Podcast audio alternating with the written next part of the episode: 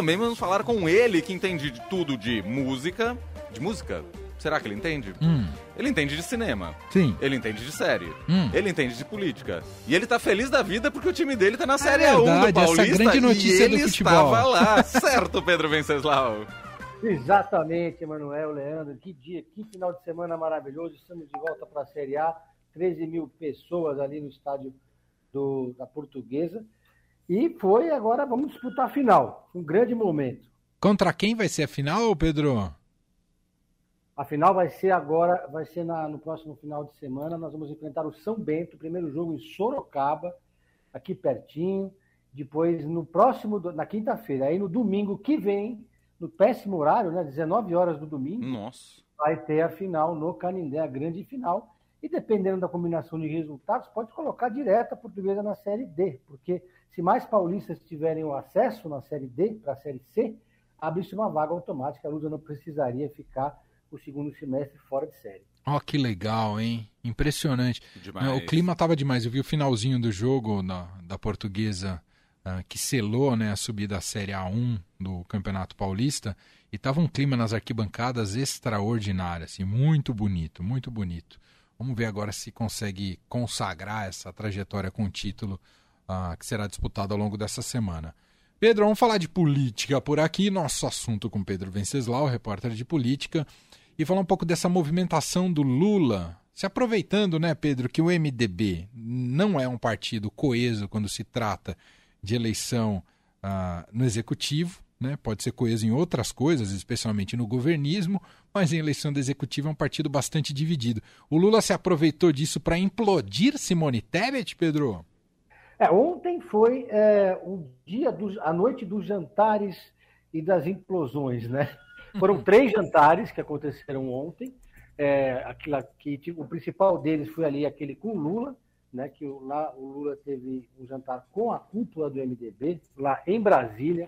E nesse jantar com a cúpula do MDB em, Brasília, ele fez lá um gesto para que o MDB sacrificasse a Simone Tebet e apoiasse, enfim, é, direto no primeiro turno. O, o, jantar foi organizado pelo Eunício Oliveira, o senador na mansão dele em Brasília, e foi um jantar também que os MDBistas fizeram cobranças para o, é, para o ex-presidente Lula, para que ele é, mudasse um pouco o discurso, deixasse um pouco de ser radical e, e enfim, moderasse né, as palavras nesse momento para que ficasse mais fácil fazer esse arranjo aí junto com o MDB, né? O segundo jantar que aconteceu ontem foi o jantar do Alckmin com os advogados né, do grupo Prerrogativas. Foi mais uma vez, é, o Alckmin está cada vez mais circulando nos grupos, digamos assim, né, dessa, nova, dessa nova esquerda que ele está né, construindo.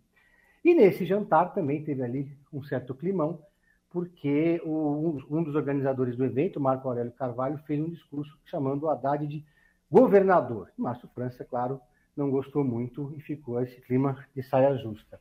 E no terceiro jantar, o Bruno Araújo, presidente do PSDB, falando para empresários do grupo Esfera Brasil, disse que a Simone é a preferida do partido e rifou ali o João Dória, né? dizendo que o João Dória é o candidato por enquanto, mas que a tendência ali na frente, se não decolar, é mesmo o, o PSDB de apoiar o nome da Simone. Então, de um lado, o MDB rifando a Simone no jantar em Brasília, do outro lado, o Bruno Araújo rifando o João Dória num jantar em São Paulo. Eu, ontem foi a noite do rifa-rifa.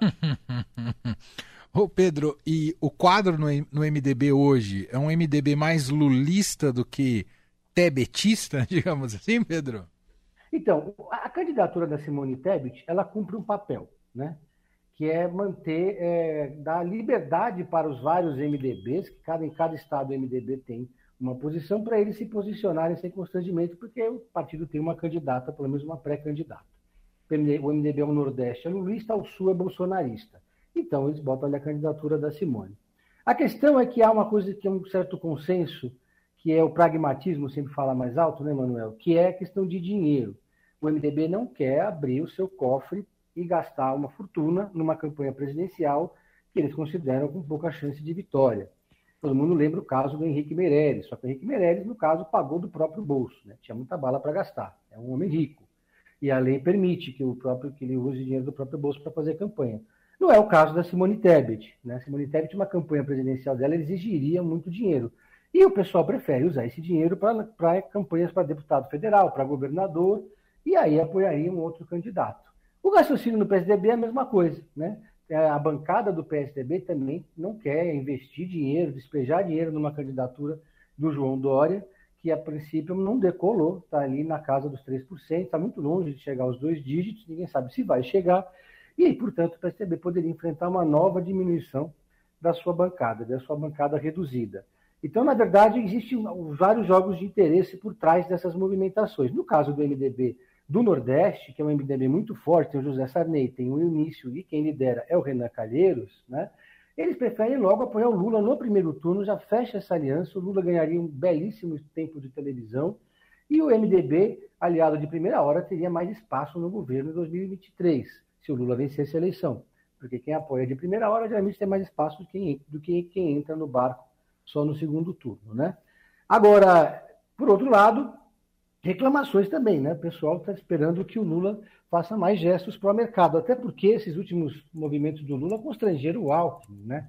Por exemplo, essa fala do Lula sobre o aborto, nesse momento da campanha, quando eles estão tentando se aproximar dos evangélicos, é uma fala que vai totalmente contra o que o Alckmin sempre pregou, né? O Alckmin sempre disse que é contra o aborto, ele defendeu isso nas duas eleições que ele participou, é um homem religioso, é um homem conservador, que veio do interior. Então você já cria, nesse momento que eles ainda nem selaram a aliança, nem estão casados formalmente, você já começa a criar ruídos, né? Então, por isso, pediram aí moderação para o ex-presidente Lula. Muito bem. Pedro, para fechar, a Roberta Martinelli deixou uma missão para o Pedro, Leandro? Sim, ela está apaixonada pela série Station Eleven, da HBO, e aí ela queria saber se você já assistiu, Pedro. Já comecei a assistir, é, ainda não consegui avançar muito, porque eu estava assistindo várias séries ao mesmo tempo, gostei muito Coitado do Pedro. É, aquela coisa distópica. É, eu adoro série desse tipo, assim. E ainda mais com a dica dela agora, é mais um motivo para eu investir nessa série. Mas eu queria falar hoje de um filme, ah. que aí eu fiz um Pedro em série sobre ele. Antes ele estava concorrendo ali no É Tudo Verdade e ganhou o É Tudo Verdade. O filme Quando Falta o Ar, que é um filme, um documentário sobre a linha de frente do SUS nos piores momentos da pandemia. Ah. São duas irmãs, né? A Helena, ah. Helena Peta, que é uma médica infectologista, que também foi com a irmã, que é a atriz e diretora Ana Peta. As duas juntas já tinham feito uma série, que é a série Unidade Básica da Universo, com Caco Ciocler. Então elas tinham toda uma relação já com o SUS, uma relação construída. E na pandemia, quando não existia vacina ainda, elas botaram a mão na massa, foram nos lugares mais perigosos, nos hospitais, presídios, é, enfim, lugares onde as pessoas estavam enfrentando o pior momento da pandemia para acompanhar o trabalho do SUS. E essa vitória significa que o filme está automaticamente é, concorrendo pelo Brasil né, no Oscar, no próximo Oscar, na categoria documentário. Então seria muito bacana se, se um documentário brasileiro ganhasse o Oscar. Né? Ô, ô Pedro, está em algum lugar o documentário, você sabe, Pedro? O documentário, por enquanto, ele, tá, ele vai entrar ainda no circuito de cinemas em breve, não tem uma data, né? Uhum. Ele foi exibido agora, não é tudo verdade. E também elas estão negociando com as plataformas de streaming. Então, nesse momento, ainda não dá é, para assistir, mas é questão de, de, algumas semanas até eles entrarem no circuito, ainda mais depois de ganhar o festival. É tudo verdade. Né? Claro, sem dúvida. Esse é Pedro Venceslau, repórter de política do Estadão. Está com a gente todas as terças e quintas. Quinta-feira, está de folga ou quinta você está aqui, Pedro? Essa eu estou de folga porque eu trabalhei no carnaval, então nessa eu estou de folga. Ah! Mas terça que vem estou de volta. Boa folga. Com a luz da campeã, espero. Boa Tomara. folga e até, até semana que vem, Pedro. Valeu, pessoal. Valeu. Um abraço.